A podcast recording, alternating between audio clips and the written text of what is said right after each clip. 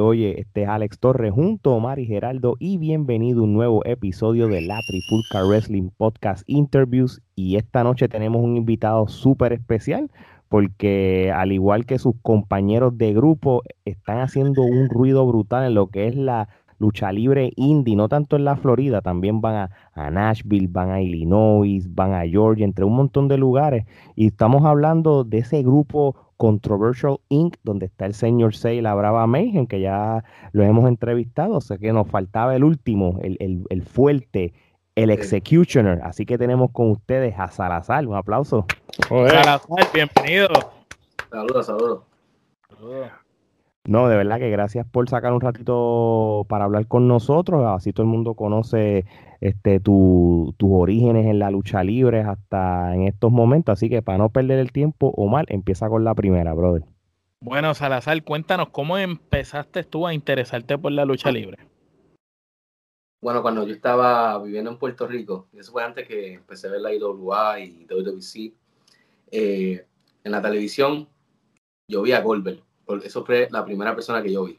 Goldberg saliendo así con todos los guardaespaldas y siempre cuando salía él en un espectáculo y todo eso y, y, siempre iba a caerle estigma a todo el mundo.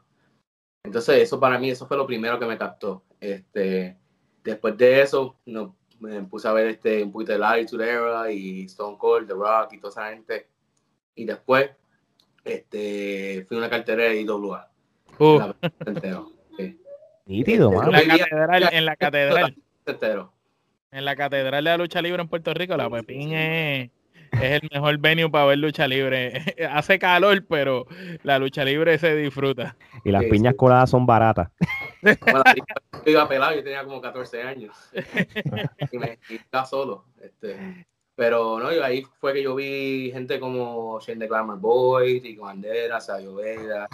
Este, ahí vi a Biz por primera vez, muchos luchadores, y eso fue lo que en verdad me dio ese calentón de decirme, tal vez un día yo podría hacer eso, pero nunca pensé que iba a llegar el día de, de porque pasó muchas cosas en mi vida y, y yo no empecé esto joven. Yo como que Mm. tuve mi vida adulta y después este, me metí a la lucha libre. Nítido. Interesante. Súper interesante. Gerardo. Eh, Obviamente mencionaste a Goldberg como uno de los luchadores que te impactó, que cautivó tu- tu atención. ¿Qué otros luchadores, además de Goldberg, que este, tú dices que fueron tu inspiración? Goldberg no técnicamente fue una inspiración, fue la primera persona que me impactó. ¿Qué te impactó? Exactamente. Entonces, después de eso, cuando eh, me puse a ver este WWE, ahí Undertaker fue uno de ellos, este, The Rock, por su carisma y todo eso, el Stone Cold, Shawn Michaels, este, también Eddie Guerrero y Christian Benoit. O sea, luchadores así fueron los que me cogieron la atención. Y esos fueron luchadores que yo como que uso un poquito este, de cada uno, aunque sea una cosita, este, porque de ellos este, son tremendos luchadores todos y de todos ellos he Así aprendido. mismo es. Sí. Todos son excelentes, todos los que mencionaste De dentro todos del cuadrilátero son todos excelentes. tienen su cosita, sí.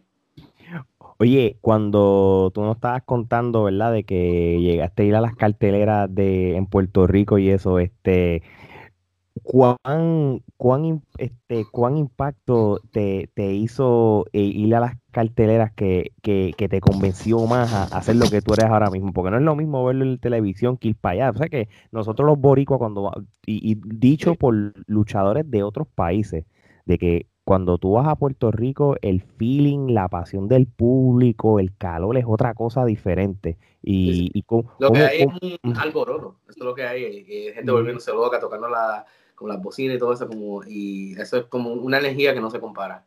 Este, yo siempre me decía antes que como, imagínate estar en ese ring, este, cómo se Ujú. siente eso, y, y mira, lo, lo pude sentir, y, y mi primera oportunidad de, de ir a Puerto Rico fue cuando fui para Fight Forever, y Ujú. yo viendo esas carteleras en Bayamón, este, siempre quería venir. Yo nunca creía que iba a venir este, a un show tan grande. O sea, yo pensaba Claro. que me iba a venir una compañía independiente, pero yo me, me enfoqué en fajarme mucho en los Estados Unidos. Para hacerlo. a la que me vino fue una oportunidad grande, que fue para Fight Forever. Y eso fue un evento que tuvo más de 3.000 personas ahí. Eso fue una, una oportunidad. Hacho, me imagino que la adrenalina, tú como boricua, ir para la isla cuando, cuando tú, pues, que, que vamos a hacerte la pregunta de tus comienzos en los entrenamientos y eso, pero volviendo a eso que nos estás contando, de, que, de que, como tú dices, no es lo mismo que quizás este, en Puerto Rico que hay montones de empresas independientes, que quizás el venue son de maybe 50, 100, 200 personas, que de momento de sopetón, Sí. 3.000 personas. Sí, pero y lo, lo, que- lo que más me, me impactó de esa noche, porque fue una buena lucha, muy buena lucha. Todos los luchadores que estaban ahí son excelentes, pero este, lo que más me impactó de esa noche fue algo que pasó cuando estábamos montando las mesas y las mesas no se querían abrir. ¿O sí? Entonces, sí, sí, so, teníamos como tres mesas que estábamos montando. La primera no se monta y los eh, fanáticos se pueden decir ferretería y, co- y cosas así. Entonces, montamos la primera, montamos la segunda, la tercera se la empieza a montar y se le cae. La Y a gente rayo. bien brutal. Entonces yo, tú sabes que en, en Puerto Rico eh, tú no puedes dejar que el público te coma porque te va a No, si, si te comen, papá, no te van a dar break. Eso, yo lo que hice, yo le dije, espérate, espérate, espérate, espérate. Yo cogí la mesa, la encajé de una, ¡puf! Y hice así, el público se fue loco.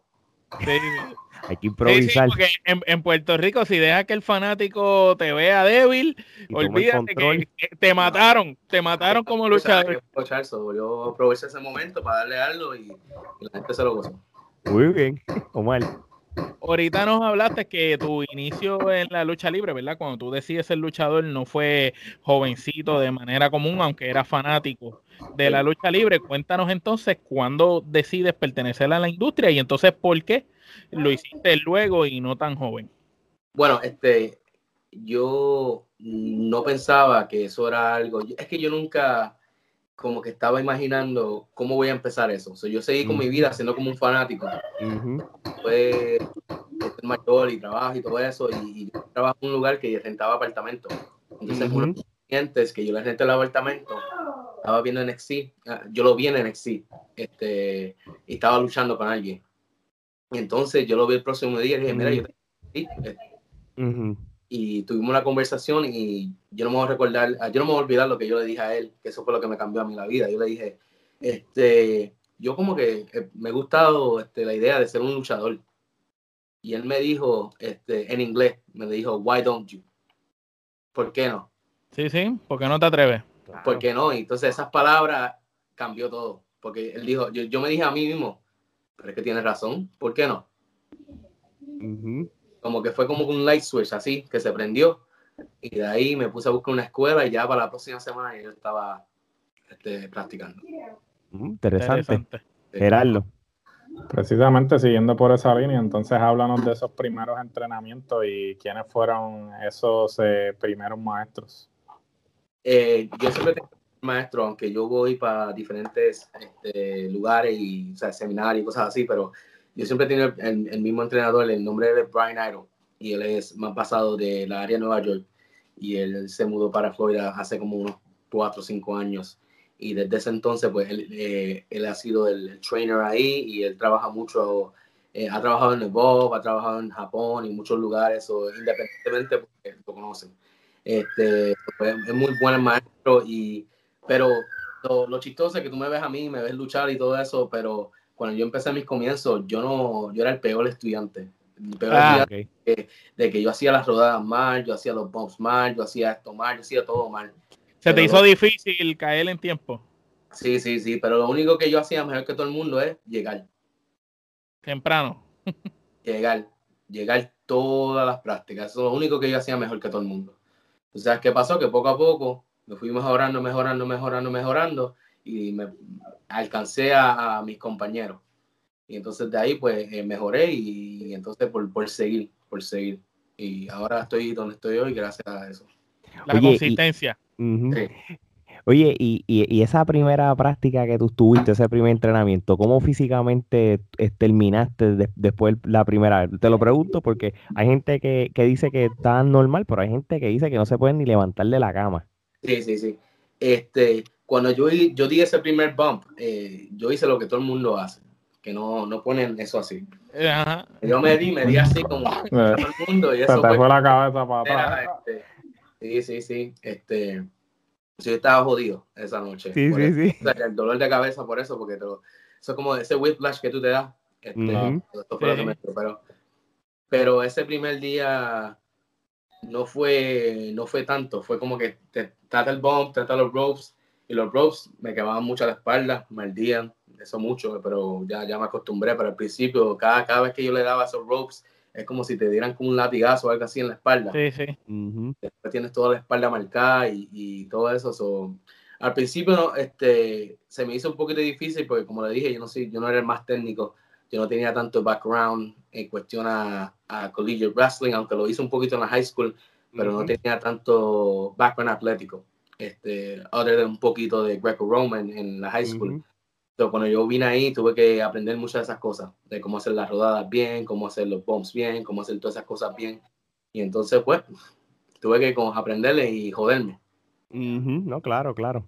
Oye, entonces si echamos, si nos vamos un poquito al frente al tiempo, después que todos esos, todos esos entrenamientos y todo eso, y, y todo lo que nos has contado, ¿cuándo fue entonces que te dieron tu primera oportunidad a luchar? Y cómo, si te acuerdas, ¿cómo fue esa primera vez que luchaste? Tu primera lucha en tu vida, cuéntanos. La primera lucha que yo tuve fue en un, un birthday show, un cumpleaños. Porque le Oh, sí, interesante. Sí, este, quisiera decirle el show oficial, pero no le quiero mentir. Solo de, Sí. No, pero está bien. mundo le digo que es el show, pero aquí lo voy a decir que es el cumpleaños. Porque yo no voy a enseñar foto del cumpleaños, yo no tengo foto del cumpleaños. pero- Sí, sí, sí. Sí, porque, eh, pero en ese show, este, era un show que se, se hizo un cumpleaños con un muchachito, habían como 60 personas ahí, y yo estaba luchando con uno de mis compañeros, y, y como nosotros los conocíamos, eh, pues dimos una lucha decente, por ser nuevo, por ser verde, por ser nuevo, tú sabes, una, una luchita que la gente se disfrutó y que no, y que no lo odiaban al final de, de la lucha. Sí, porque se conocían. Gracias a Dios Sí, que se conocían. Si no se, cono- si no se hubieran conocido. Exacto. Pero este, me recuerdo que en, en esa primera lucha, un- uno de los nenitos eh, tiene una tarjeta de Pokémon y yo se la cogí, se la, se la partí y después le metí a al, al compañero mío con la misma tarjeta y tú sabes, bueno, yo siempre trato de hacer un momento donde quiero que yo vaya. El hit, sí, te ganaste el hit. Claro. Pobre nene, mano. ¿sabes? Yo espero que esa, esa carta de Pokémon no era valiosa, porque si no, Bueno, bueno, no creo, porque si no lo hubiera tirado. Bueno, nunca lo llamaron para atrás para otro cumpleaños. no Ah, sé. pues. Lo más seguro era valioso entonces. Le preguntaron, le preguntaron el año siguiente al nene, mira, ¿quieres los luchadores que vinieron la otra vez a luchar o qué? Así, No, no, mejor mejor no me hagas cumpleaños. Oh, mal. Mira, ¿y cómo llega el señor C, verdad, a, a tu vida? ¿Y cómo formas tú parte de Controversial Inc? Bueno, pues cuando este, el primo mío, que también es luchador, él me llama y él me dice, mira, yo estoy en un- este show, que sé si lo otro, un show grande, y entonces yo me molesto con él. Y yo dije, pero tú me llamas para, para, para decir, ya, estoy en este show. Sí, para hacerte fiero, exacto, ¿por, por qué no me tratas de ayudar. de- sí, para, dice, yo, quiero, yo no quiero nada, yo quiero una oportunidad, una oportunidad. Y dije, pues vamos a ver, vamos a ver, vamos a ver. Porque ya yo me estaba bajando ya en la Florida y yo quería, yo quería esa gran oportunidad para, para demostrar de lo que yo puedo hacer. Entonces, a ese punto, pues, señor C iba a ser, un- iba a ser otra lucha, que creo que iba a ser una lucha hardcore, pero las cosas cambiaron, entonces él tuvo su lucha individual. Entonces ahí fue que se pudo hacer yo contra señor C. Entonces cuando después yo lo vi días anterior de eso a un seminario que yo fui de Sabio Vega, que ese fue mi trial oficial de IWA Florida. Ok. No, ok. eh, ahí fue que yo lo conocí a él y hablé con él por un ratito. Y entonces este, después tuvimos la lucha y todo y, y le gustaron a la gente que estuvieron atrás, no me dijeron nada negativo. Ah, so, y después de eso, Sabio Vega habló con nosotros, que creo que fue días después, o a- creo que fue la misma noche que tuvimos el trial, que yo tuve el trial. Fuimos a un restaurante y él me dijo, mira, este, yo creo que yo veo algo entre ustedes dos. Este, quisiera hacer algo con ustedes. Y entonces yo lo miré a él, yo, wow. O sea, porque yo lo vi a él cuando yo tenía 14 años. Sí, no, no, no, señor tiene, tiene trayectoria. ¿sabes? Viendo, viendo, viendo a Sabio Vega repartiendo palos y todo eso en, en la en bate, digo, en, en Bayamón. Sí, claro. él me está diciendo a mí, mira, yo te veo a ti con este haciendo una, algo. Y yo, ok, está bien. Y entonces de ahí surgió Controversial Inc. Y entonces empezamos en, en IWA Florida, tuvimos unos par de shows. Y de ahí tuvimos el show de, de Ocala, que es ahí donde bien a introducirse la brava. Sí. No, ok, sí, sí. Sí, yo, yo no, yo me acuerdo haber visto, yo no sé si posiblemente fue el, el, el debut de ustedes en la IWA, este, que me acuerdo que, que fue en Orlando, que usted- pero no estaba todavía la brava. Yo creo que ustedes empezaron ustedes dos primeros. Tiene que ser esa lucha que él estaba que hablando. estaba hablando, sí, sí. Y, y, y, y estuvo chévere porque ustedes como llegaron primero bien vestidos, haciendo promo con el micrófono primero y, y- y- y hicieron como un statement. So, eh, Sí. la, la gente, le yo estando allí, este, pues la gente como que, que pero sé que hay gente, que- hay luchadores que van allí, quizá a la gente no le importa eso, pero la gente estaba pendiente y todo el mundo Sí. hizo silencio y estaban pendientes a la promo. So, me acuerdo bien de, Tu micrófono, ya tú sabes. sí, sí, Gerardo.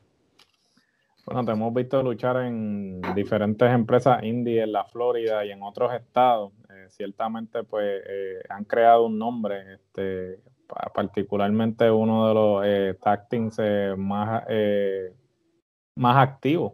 y dominante. y dominante en este momento, aún con todo lo de la pandemia, ustedes lograron mantenerse activos. ¿Cómo es la vida de, de un luchador indie que pues no lo tiene todo en bandeja de plata, ¿no? Tiene que hacer sus propios bookings, tiene que estar constantemente promocionándose, ¿sabes? ¿Cómo, cómo, cómo es esa vida? Es mucha, mucho tiempo y dedicación, más tiempo de lo que la persona imagina, porque estamos hablando de, ok, estás haciendo el show, pero también va lo de lo del prepping, lo del gimnasio, pero Ujú. también más allá de eso, va, tú estás buscando qué cosas poner para poder tú sabes, hacer tu marketing, también Ujú. este, hablar con los promotores, hacer estas cosas, este, y todo eso es por encima de las cosas que tú tienes que hacer en tu vida normal. Normal, sí, sí, tu, tu sí. vida regular. y uno tal vez no piensa que son mucho, pero cuando tú, tú pones todas esas cosas juntas, eso, eso toca mucho de- del- tiempo. Entonces, bueno, es mucho balanceo. Hay que saber balancear las cosas bien. Oye, pero y, déjame decirte una cosa, este, porque como, como estaba diciendo Gerardo, que, te hemos visto te- eh, eh, que estás como que constante en diferentes empresas indie, especialmente en la Florida. Es- eso es un tren de vida, porque un fin de semana estás en Ocala, después otro fin de semana estás allá abajo en Boca Ratón, de Sí. momento estás en WXW en otra área de la Florida, después puedes estar en Tampa, después coges un avión y vas para Chicago, después para Nashville, que con todo y eso, desde el punto de vista que, y no quiero ser, no quiero comparar las empresas grandes que todo el mundo conoce, pero esas empresas actualmente grandes están en un solo sitio grabando, pero ustedes están teniendo Están esa moviendo. vida, esa vida de luchador sacrificatorio que tienen que estar On the road. viajando. On the Sí. road, como le dicen. Y eso, eso es algo que, que lo hacían muchos los luchadores de antes, que se iban Ujú. por ahí para, para los diferentes territorios y cosas así. Entonces, en estos momentos lo que queremos es llegar a esa oportunidad, a esa gran oportunidad y, y tenemos que, estamos al punto que tenemos que ya ir a otros lugares fuera de Florida, eh, porque en Florida hemos tocado muchas de las compañías. Sí. Entonces, compañías como Illinois, en Illinois, que es Zero One, este, eh, CCW, que va para Nashville, este, Promociones Nesa, que está en Georgia. Chicago también, ¿verdad? Eh, Illinois, pero este, estamos hablando con una de St. Louis también. eh, Ok. que está- Oh, nítido, para Missouri también. sí, sí, para Missouri. Entonces, Puerto Rico, esa, eh, bien- está la oportunidad, pero con lo de la pandemia, pues eso hay que esperar. Se aguantó, exacto. Sí, sí. Oye, y, y, y de las oportunidades, este, han habido también logros, y, y voy a hablar en el caso tuyo como tal, este, tanto individual como pareja. Tú has ganado varios campeonatos en, lo- en, en- en tu carrera, ¿verdad? Sí, Yo sí. actualmente sigue siendo el FTW No Limit Champion. Sí, sí, que Sí. llevo como dos años con ese título, que es un título hardcore.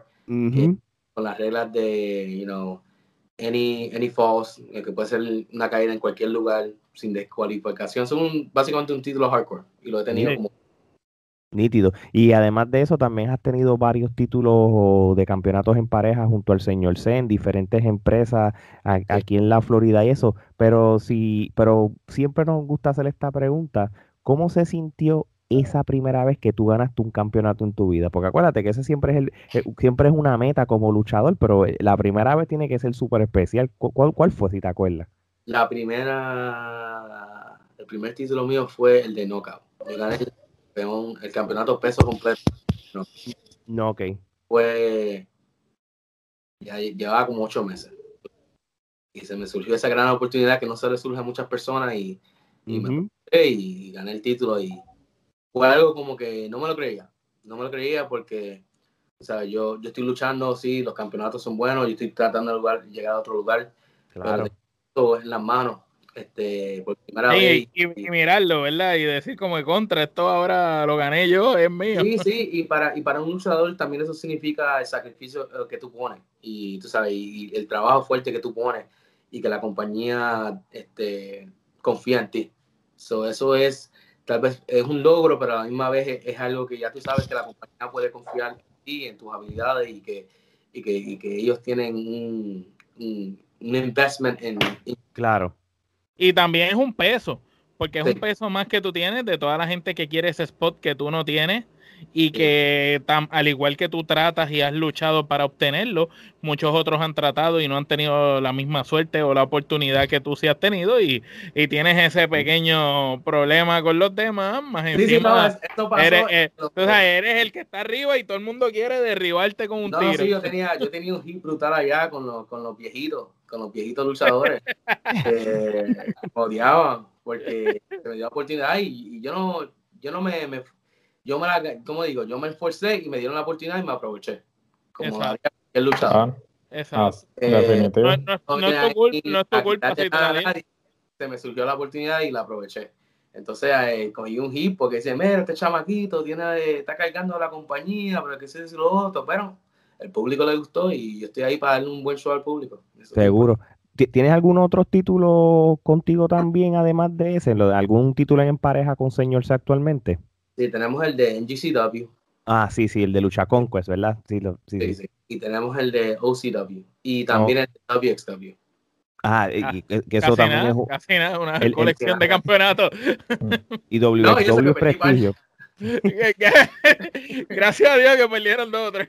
Madre ¿no? se me hizo más liviana. Ya, ya en las maletas no caben más títulos.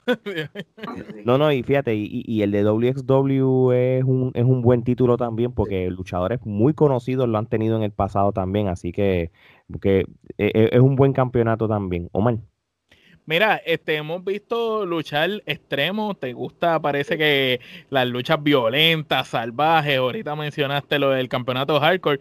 Cuéntanos, número uno, cómo te preparas mentalmente para ese tipo de lucha que es totalmente diferente, ¿verdad? A la mayoría de las luchas que todo el mundo está acostumbrado. Y háblanos alguna anécdota que nos puedas contar en una lucha extrema. Bueno, todo el mundo sabe que yo soy el loco del grupo. Este, Sí. señor Seth, si tú dices señor Seth, tengo una lucha de hardcore, te va a decir, mira, Salazar lo hace. Salazarlo dos veces. Eh, pero yo me recuerdo una lucha que yo hice que fue una hardcore, pero medio deathmatch. Este, Uf. que la gente este, en Sausage Castle y ahí luché una, una lucha deathmatch y yo tengo una, una cortadura aquí, no sé si la pueden ver, pero no creo que la, que la pueden ver porque tengo escena, pero este, son 18 stitches Wow. Eh, que me dieron con un light bulb y ahí mismo y fue, fue Apolito. ¿Y, y en qué momento Apolo Junior, Apolo Junior, tú dices. o final? Bueno, este, estábamos luchando, ahí, ahí fue, me, me lo- me fui a tirar y me viré y ahí mismo me cogí y me Y retrayó. tuviste que continuar la lucha así, todo Sí, bañado sí. en sangre. Esto es una lucha de deathmatch. so- Es un deathmatch, so eso es hasta que, hasta que el otro no se levante. Y eso para mí, eso es parte de la lucha. Yo sí, medio me restalló con eso y lo restalló con otra cosa más. so, estamos bien. Gerardo. ¿Cómo se siente ser parte de una facción como lo es eh, Controversial Inc? Bueno, este, lo bueno de esa facción es que nosotros somos unas personas que los ayudamos de parte y parte.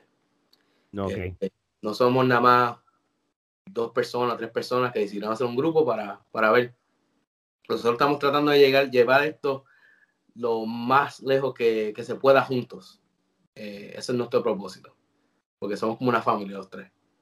Entonces yo, yo lo ayudo a él con lo que pueda, él me ayuda a mí con lo que pueda, ayudamos a la Brava igualmente.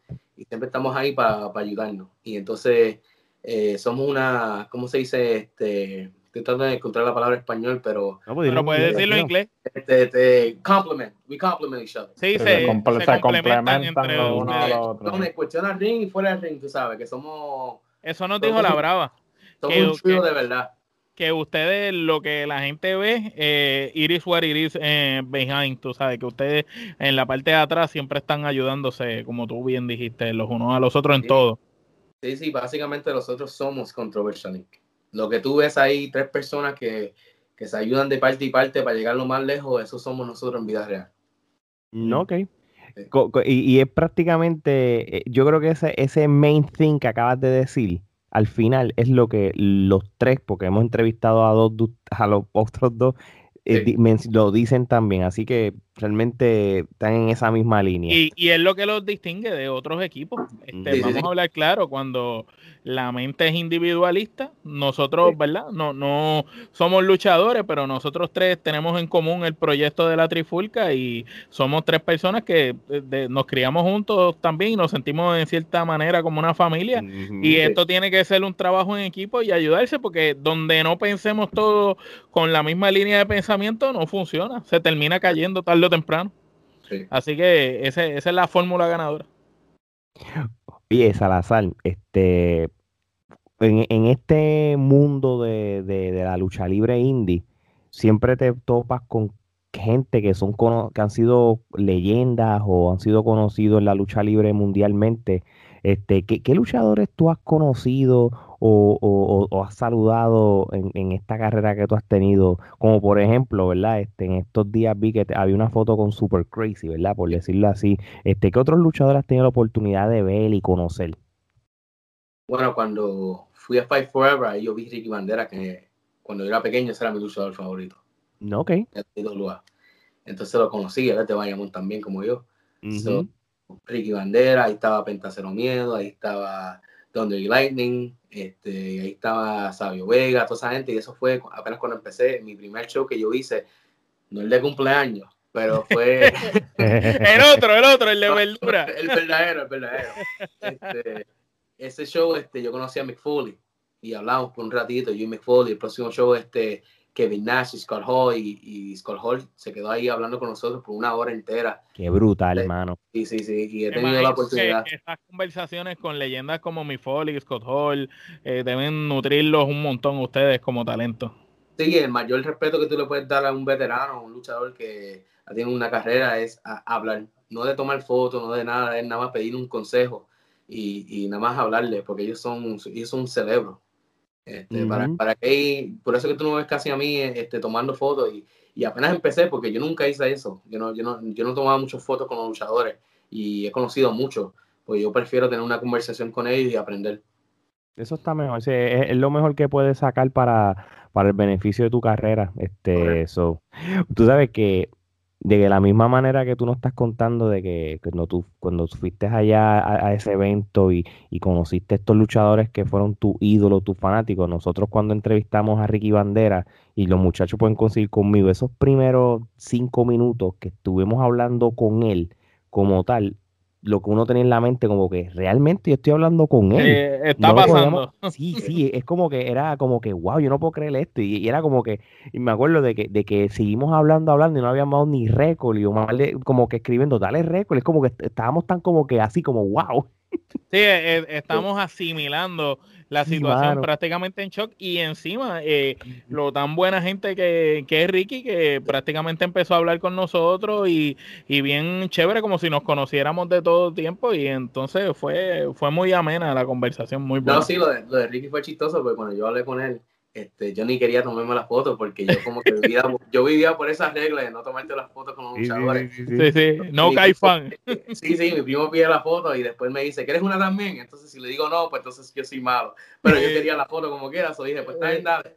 Este, pero, lo dije en baja, tú sabes. Ok, está bien. Este, tranquila, tranquila, sí, sí, Exacto. Eh, si, no, más vale que te tomen la foto. Exacto. Te pones a gritar ahí mismo frente a todo el mundo, pues mejor.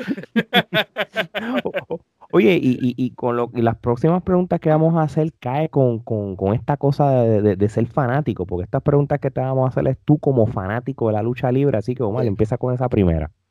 Salazar, cinco luchadores favoritos de Puerto Rico de todos los tiempos para Salazar. Uf, Ricky Bandera. Eh, yo era bien fanático de Spectro. Uf, es que, es que Spectro, yo, yo siempre he dicho que pudo llegar mucho más, mano. Sí, Pero sí, sí. Yo, era fanático de él. Este, Shane the Glamour Boy, obvio. Ujú. Este, Sabio Vega. Creo que dije ahí cinco, ¿verdad?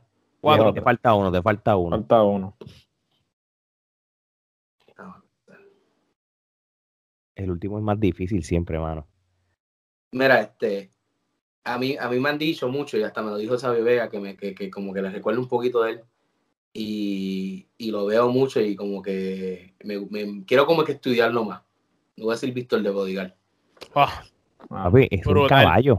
Para Brutal, tirarse. mano. Brutal. Tremendo, tremendo persona para estudiar, definitivo. Y Eh, tremenda lista, mano. Me gusta la y lista era, de él. y era un tipo con una personalidad eh, bien interesante. Y Sí. era un enforcer y era un cerebro también Sí, sí, sí. Yo lo he visto yo luchar cuando, o sea, yo iba allá, este, pero es una persona que ya varias personas de Puerto Rico, veteranos, este, me han dicho a mí que les recuerdo de él y como que eso como que me impacta. No, mano, eso es un honor. Eh, Sí, claro. Para que te comparen, no es lo mismo que, te que no te comparen con nadie en, en el sentido de que, de que no sirve, pero que te ¿No? comparen y, con él. y con quién? Con, con, con Víctor, que Víctor no solo fue bueno solo como individual, sino que Víctor, que en paz descanse, también cuando estaba junto a Chiqui, fueron una de las mejores parejas de. Puerto Rico porque te- lo tenían todo, se complementaban increíblemente. Y si tú haces la analogía, señor C puede llenar también ese hueco como de Chiqui, así que puede ser una versión de Chiqui Víctor moderna fácilmente, de verdad, porque señor C, es un buenísimo. hablamos de, de- señor C es buenísimo en el micrófono. eh, tú también eres bueno en el micrófono, pero eres más agresivo, más fuerte, más más, enforcer, un atrevido. enforcer. Y, y entre los dos se complementan brutal. Bueno, no te Sí, vayas lejos. La, la brava es una dura en el micrófono también, porque esa sí que, esa sí que es guapa. Yo- No, y nosotros- también, Sí. alcohol, así que todo eso es buenísimo. Ella da unas troncos de promos en inglés. Nosotros te escuché una y anda para el cara. Ah, sí, ella tira. Ella tira. Sí, tiacho, tira No, duro. si no somos tres, nosotros tiramos. Gerardo. Ahora seguimos. Dame los cinco luchadores favoritos, pero del mundo. Ok. Este, básicamente lo que le dije anteriormente en la, en la entrevista. El Undertaker, uh, Eddie Guerrero, Nice. Chris Benoit, Shawn Michaels, The Rock. Brutal. No hay más Está nada buena. hablar. Está buena la lista. Muy, buena lista. Una, una lista perfecta. Oye, y ahora mismo que, que tu carrera está, tú sabes, como un rocket, este, ¿cuál, el- qué, qué luchas tú quisieras que, qué- cuáles son tus dream matches que ahora mismo tú tienes en, en- en tu, en, en tu lista o, luchas de ensueño? En este caso, tú tienes dos facetas, tienes la faceta de individual, también tienes esa faceta de tag teams. ¿Tienes algún tipo de dream match en tag team o individual en estos momentos? Este, yo desde que empecé, yo, que- yo me he querido enfrentar a una persona y yo creo que puede, puede que pase en un, en un futuro no tan lejano. Este, Mecha Wolf 450. Oh, Uf. Este, este, yo he luchado con, con, con personas así que le meten duro y a mí me gusta meterle duro. Eh, so, cuando llegue el día, yo voy a estar preparado. muy bien. Este, Es bueno. A, a- a respirar, a respirar con necesitas pulmones. estamina, tienes necesitas estamina. o sea, que me dé fuerte y que lo escuche también, no importa. Ah, pues ya está. Eso es. Así que Mecha, you're next. Sí. Entonces, cuestión a tag team, este, bueno, voy a decirle este, los colones, porque, y esa oportunidad viene pronto, este, son los colones, eh, si llega la oportunidad de, de luchar con The Revival, este, que ahora Ah, los palos. ¿qui- ¿Quién no? ¿Quién no? Esa debe ser la, la, el, che- el, el- El ¿cómo top. es? El, El el cherry on the top. top para cualquier pareja de tag para ellos son los, el tag team top que hay. Porque ellos, Papi, ellos- es ellos trabajan indiscutible. Yo pienso lo Nosotros, mismo. nosotros coincidimos en lo mismo, pero full. sí, sí. Fíjate, me, mencionó. Y de Puerto Rico, ¿se enfrentarían? Eh, eh, ¿Te Bueno. gusta alguien de Puerto Rico como pareja? Eh, ya, yo como que tenía una persona en mente, una pareja en mente, pero ya, ya se cumplió. Es más, yo saqué tres de la lista de una. A Ajá, Thunder Lightning y a Spectrum. Ok. Perfecto. no, ok. Eh, Se ganó los campeonatos en GCW. Sí. Estaba Spectre y Conja. Estaba Thunder Lightning. Estaba Angel Fashion y uh, uh, el otro Angel también. Este, oh, sí. Eso, me enfrenté a, tres de los que quería en mi lista. So, donde hermano. Ya, ya están eliminados todos ellos. Pero fíjate, lo de los colones, cuando una de las veces que ustedes fueron allá para la CCW, ustedes este, estuvieron como en, un mismo ring. No lucharon, pero estuvieron face to face. Así que a mí no me sorprende, como tú dices, si, si eso se da pronto, porque por lo menos ya se vieron. Sí, como que lo veo en el panorama, pero vamos a ver. Muy bien, muy bien. Ojalá se dé. Gerardo. Bueno, ahora vamos a una sección que se llama el tome y dame. Eh, yo te voy a decir un nombre y, tú me vas a decir la primera frase o palabra que te venga a la mente sobre ese nombre. vamos a comenzar. Romeo Quevedo. Una máquina. Sabio Vega. Un cerebro. Apolo Junior. Un loco. Pero buena forma. CCW. Una compañía, una de las compañías más profesionales de que yo he trabajado. Omar Amir. Un duro. Chacha Charlie. Hmm. Este, carismático. Vince Steele. Es un loco también ese. WXW. Otra compañía que yo considero una de las más profesionales. Super Crazy. Wow, una, una, enciclopedia. Una enciclopedia. Sí. El señor C. Un líder. La Brava. Dedicación. OCW. Una compañía que promete mucho, mucho. Controversial, Controversial Inc. El futuro de nosotros. Y para finalizar, Salazar. Un hombre que no se rinde. Muy bien. Muy bien. Bueno, me encantó, me encantó este, se estuvo chévere. Bueno, Salazar, este, aquí vamos a decirte las últimas, las tres últimas preguntas, te dejamos tranquilo. Este, así que, Omar. Bueno, Salazar, sabemos que eres muy joven todavía, que tienes un futuro brillante por delante, pero cuando tu carrera culmine, cuando decidas enganchar las botas, como tú quieres ser recordado, ¿cuál tú quieres que sea tu legado? Fuera de, luchar y todo eso, yo trato de, ayudar a mis compañeros. Este, yo quiero ser como un impacto eh, a, mis compañeros de lucha libre y ayudarnos eh, más que yo pueda en el proceso. Este, porque mientras yo me ayude, yo puedo ayudar a otra persona, igual que otra persona me puede ayudar a mí, podemos llegar a ese lugar más, más rápido. Eso así. yo creo que también este, quiero ser un ejemplo. Y eso no es fácil, pero este, quiero ser una persona que, que sea recordada por alguien que se esforzó, que en verdad le metió mano y que lo hizo porque en verdad respeta la, la industria y quiere dar lo más de él. Muy bien. Muy bien, perfecto. Gerardo. ¿Cuáles son tus metas a corto y largo plazo? Bueno, a corto plazo es eh, ir a otras compañías fuera de, los, de Florida. También este, tratar de ir a compañías que, que tienen más televisión que las que vamos ahora. Eh, somos parte de algunas, pero queremos ir a otras más. Ir a otros, otros países, como México, Japón. Eh, y sí, este, tener un contrato. Este, que eso es algo que todo luchador independiente se esfuerza y hay unos que dicen que se esfuerzan, pero en verdad no, pero nosotros estamos esforzándonos para que un día llegue esa oportunidad. Muy bien. Nítido. Esta es la última pregunta, eh, una de las más importantes. ¿Qué consejo tú le das a todo el que desea ser luchador, pero le tiene miedo al fracaso? Honestamente, mientras que tú seas consistente en lo que tú haces, eh, se te va a hacer el proceso más fácil. No te digo que el proceso va a ser fácil, pero si tienes consistencia y cuando haces un error lo admites y tratas de mejorarlo, pues eso es un proceso que se te va a hacer más fácil necesitas consistencia y, dedicación. Y todo lo otro va a llegar en donde tiene que llegar. Muy bien, perfecto. Oye, antes de despedirnos, yo creo que tú le digas a todo el mundo dónde podemos conseguir la mercancía de Controversial Inc., de, la de Salazar, Executioner, las redes sociales, los micrófonos son tuyos. Ok. Eh, en cuestión a mí, Salazar Executioner en Facebook, Salazar Executioner and uh, Instagram and SOZR Con en Twitter. Ok. Controversial Inc. En, igualmente en Twitter, en Facebook y Official Con Inc. en Twitter. Era Inc.controversial en Instagram. Eh, también está lo de señor Seila Brava, ellos ya lo dijeron y lo más seguro lo voy a decir mal. So, ya lo tuvieron.